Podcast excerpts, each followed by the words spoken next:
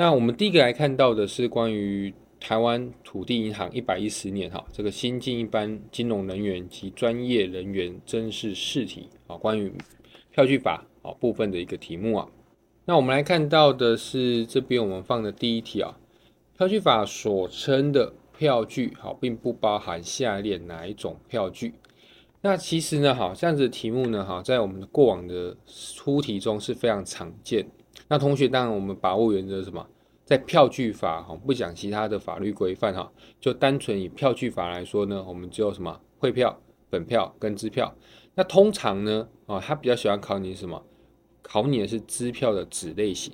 好，因为支票呢，哦，它的一个规定，它必须是金融机构才能去做这样子的一个发行的动作哈。所以以票据法的规定来说，金融机构哪一些？啊，这在我们票据法第四条的二项，这一定要记啊。银行、信用合作社、农会、渔会，啊，这四个单位呢，啊，它可以去做这样子的一个发行。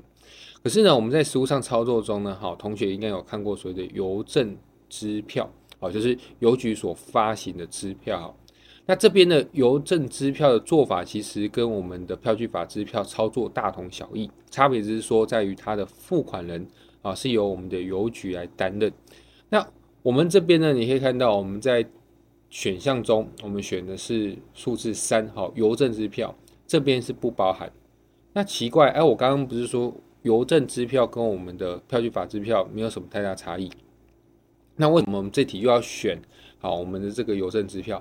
很大的原因是在于它的法律来源，好，就像我刚刚有把票据法四条二项跟同学有念到，哈，里面其实并没有出现到所谓的邮局，好，所以呢，好，这边并没有包含到所谓的邮政支票，而我们邮政支票的法源来自于所谓的邮政三法，好，它那边有这样子的一个规定哦，所以呢，哈，总结一句呢，好，邮政支票是不是现行出现的支票？有，但是它不是我们。票据法所规定的支票啊，这个就请同学啊特别的留意哈。好，那我们再往下看哈。来，有关本票的叙述，下列何者错误？哈，那这边我们错的是这个啊第二个选项，由发票人指定的付款人进行付款的票据。那这边呢，哈也要跟同学强调我们本票的性质啊。同学可以看到我们的解析这里。本票的定义在我们的票据法第三条啊，是什么呢？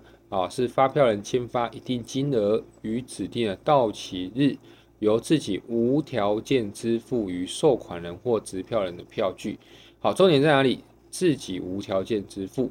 好，所以我们在本票的定位上，它叫做所谓的自付票据。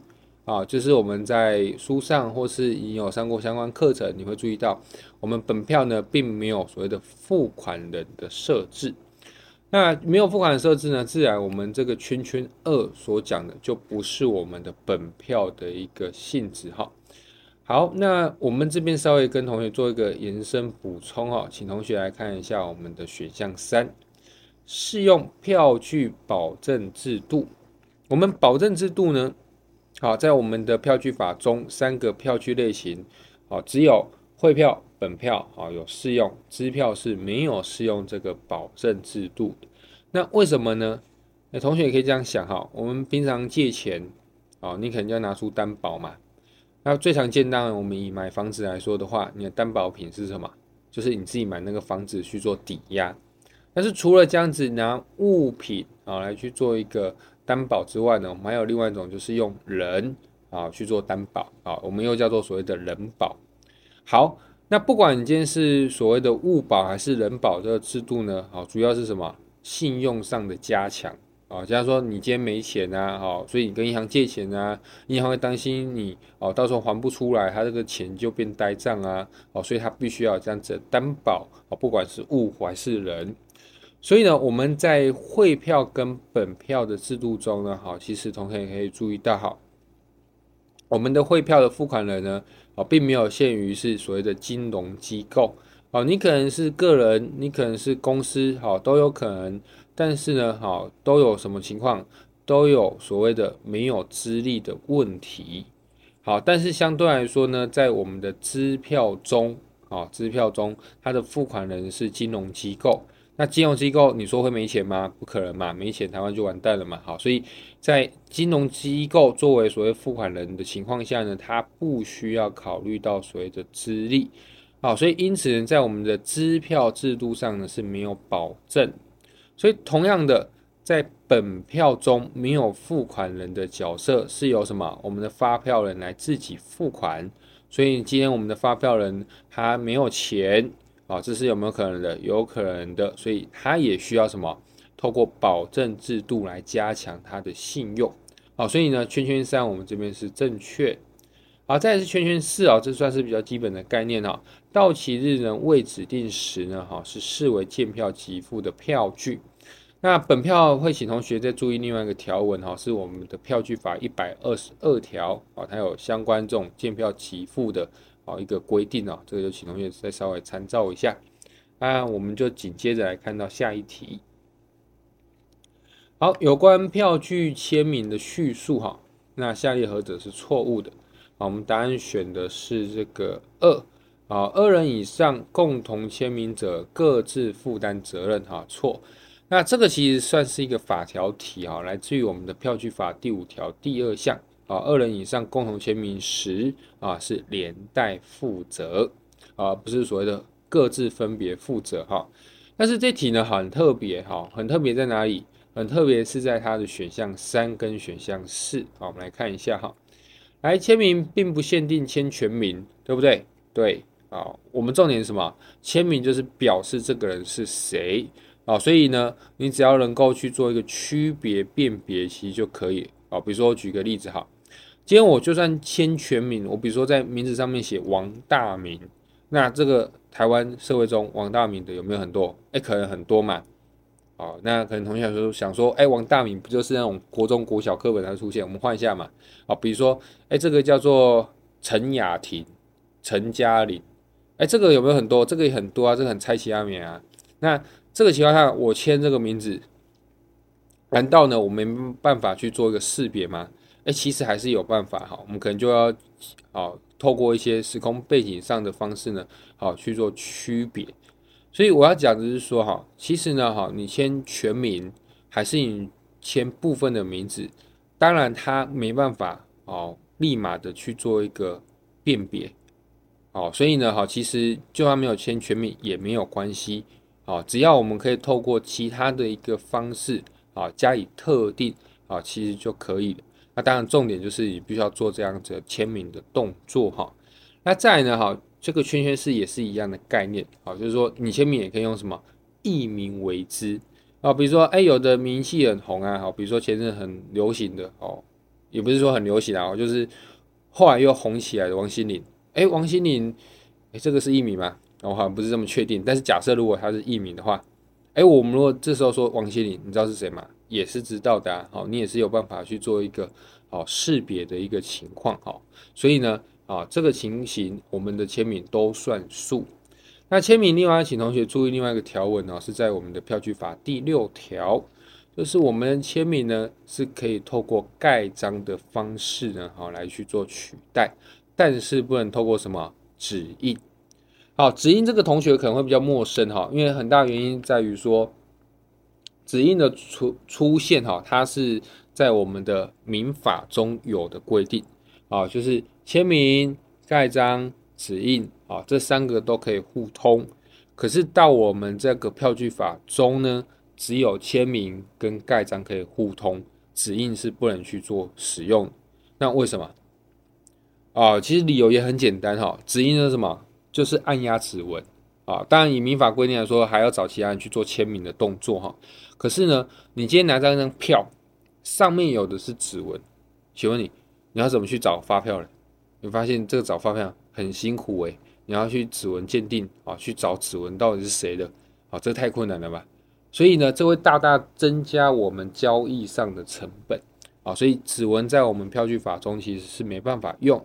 啊，盖章其实你可以想象哈，因为毕竟有些时候。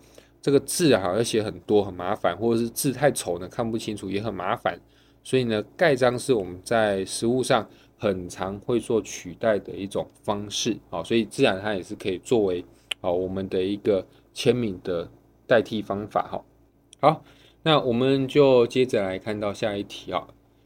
甲签发支票给十六岁的乙，好，那乙呢在票据上背书，将票据呢交付给丙，丙背书后呢，再将支票交付于丁。那下列叙述何者正确？哈，那我们这边选的是这个圈圈三，啊，丙于票据上的背书为有效。好，那这个概念要考同学叫做所谓的票据的独立性。好，也就是说呢。好，我们票据行为呢，哈，基本上就是各自独立。那为什么这边会考到所谓独立性呢？很大原因是在于中间的环环节里面，我们多了个乙，而这个乙题目有跟你讲，他的年纪是十六岁。那这个是要请同学特别注意哦。其实一般题目干嘛跟你特别讲年纪？那就是因为他要在年纪这边去做出题。好，所以十六岁我们在。民法的称呼叫做限制行为能力人，哈，那可能同学比较陌生，但是呢，哦，换个说法，未成年人啊，这应该就是比较常见的说法，哈，所以已是未成年人，那基本上在未得法定代理人同意下，啊，也就是说未得父母同意的情况下呢，他所做的票据行为，他都是无效的，哦，你可以先把这样的概念先把它记起来，所以呢，甲拿这张票给乙。那乙呢背书给丙，乙所做的背书行为呢，就会因为我们刚刚所提到的限制行为能力人的身份而无效。可是后续呢，丙又把这张票背书给丁，哇，那尴尬就来了啊！乙背书给丙无效，那丙又背书给丁，那背书什么东西？好，那这时候我们就觉得没关系啊，票据行为各自独立啊。如果今天有一个人断掉了，那我们整个票据后续都不能用。哦，一样会这样加大我们交易成本嘛，所以我们就一样个别个别来看好。所以比呢，这时候的一个背书行为呢还是有效。那它的一个条文依据呢，来自于我们的票据法第八条。好，我们票据上呢，虽有无行为能力人或限制行为能力人的签名，那不影响其他签名的效力。好，前面的无行为能力人呢，是指未满七岁。那限制行为能力人呢，则是满七岁到十八岁。那要稍微注意一下哈，十八岁是从一百一十二年啊，我们的这个民法修正施行啊，才是以十八岁为成年门槛。但是如果你今天的一个时间点是落在一百一十二年之前啊，也就是说像我们这样的录音的时间是在一百一十一年哈，那这个时候呢，我们还是以二十岁为成年的门槛啊，这要请同学稍微留意一下哈。好，那我们再来看一下下一题哦。来，甲代理乙签发支票，哈，那乙并没有在票据上表明，啊，是这个乙的代理人，那就直接在我们的票据正面，啊，签上自己的名字。那下列叙述何者正确？哈，我们答案选的是二。好，甲应对票据负发票人责任。好，那这个跟同学讲一个概念，叫做所谓的代理。好。那代理的部分呢？好，我们原则上是采所谓的显名代理啊。什么是显名代理呢？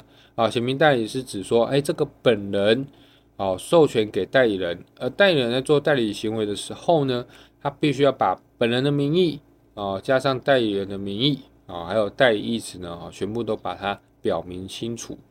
哎，你可以这样想象一下哈，比如说你今天去一些机关啊，好去办一些好程序哈。比如说具体讲哈，比如说你去户政办户籍成本，你可能要写一个委托书嘛。好，这种委托书如果啊，也就说你不是自己的东西，你是帮你的亲友去办哈，你写这个委托书，那过去户政那边呢，哈，他可能就问你说，啊，今天你是要申请谁的成本？好，那你今天不是本人嘛，所以你有委托书，那你代理人要把它写上去。好，这个我们叫所谓的显名，就是你全部的哦资讯呢是一清二楚，好，非常的。明显好，但是呢，好像我们这题就不是这样子显明代理的一个呈现，因为今天乙是好吧，甲是代理人没错嘛，但是他并没有表明他是乙的代理人这个身份。那这个我们在民法的概念用一个别称叫做所谓的隐名代理。好，简单说，本人的名字没有出现，只有出现我们的代理人的名字。那隐名代理哈，其实，在民法的规定中呢，是有机会成立所谓的代理关系的。可是呢，票据不是这样看，为什么？因为票据要考虑到文艺性啊。啊，比如说，哎，今天这个票据正面上写谁名字？假的名字，然后流通到外面，一个传一个，啊，传到后来，比如说传到我手上，我这时候看到谁写发票人，假假写发票人呐、我怎么会知道他是不是代理人？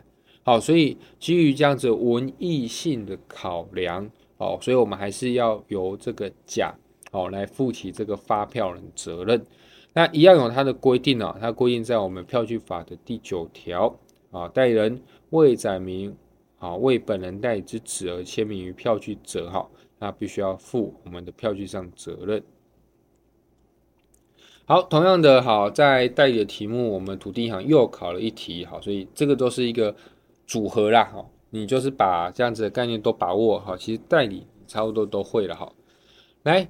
甲授权乙呢签发新台币十万元的支票，哈，那乙则在票据上金额呢填载新台币五十万元，好，并载明本人甲，哈，其为甲的代理人身份，那并签名于票据上后交付于丙，那下列叙述何者正确？哈，来这边的问题在哪里？在于授权范围嘛，好，今天甲授权给乙多少十万元的空间而已，但是呢，乙做多少？乙今天开张十五万元的啊票据，虽然今天乙呢有没有清楚的把代理的东西都写出来？有，哎，甲的名字乙，还有代理人身份都把它写出来了，但是他已经超过他的权限。那一样在民法的概念呢，叫所谓的越权代理。那越权代理在我们票据法中怎么处理呢？啊，这个就来自于我们的第十条第二项。好，你来看一下第二项怎么说哈？他说，代理人逾越权限时，就权限外之部分，亦应负，好，亦应自负票据上责任。所以也就是说呢，好，这个十五万元的金额，我们就会拆，十万元是授权范围内，五万元是授权外，哦，范围外。所以呢，好，这个范围外的五万呢，就必须要由乙啊自己把它吃下来。但是同时呢，十万元呢？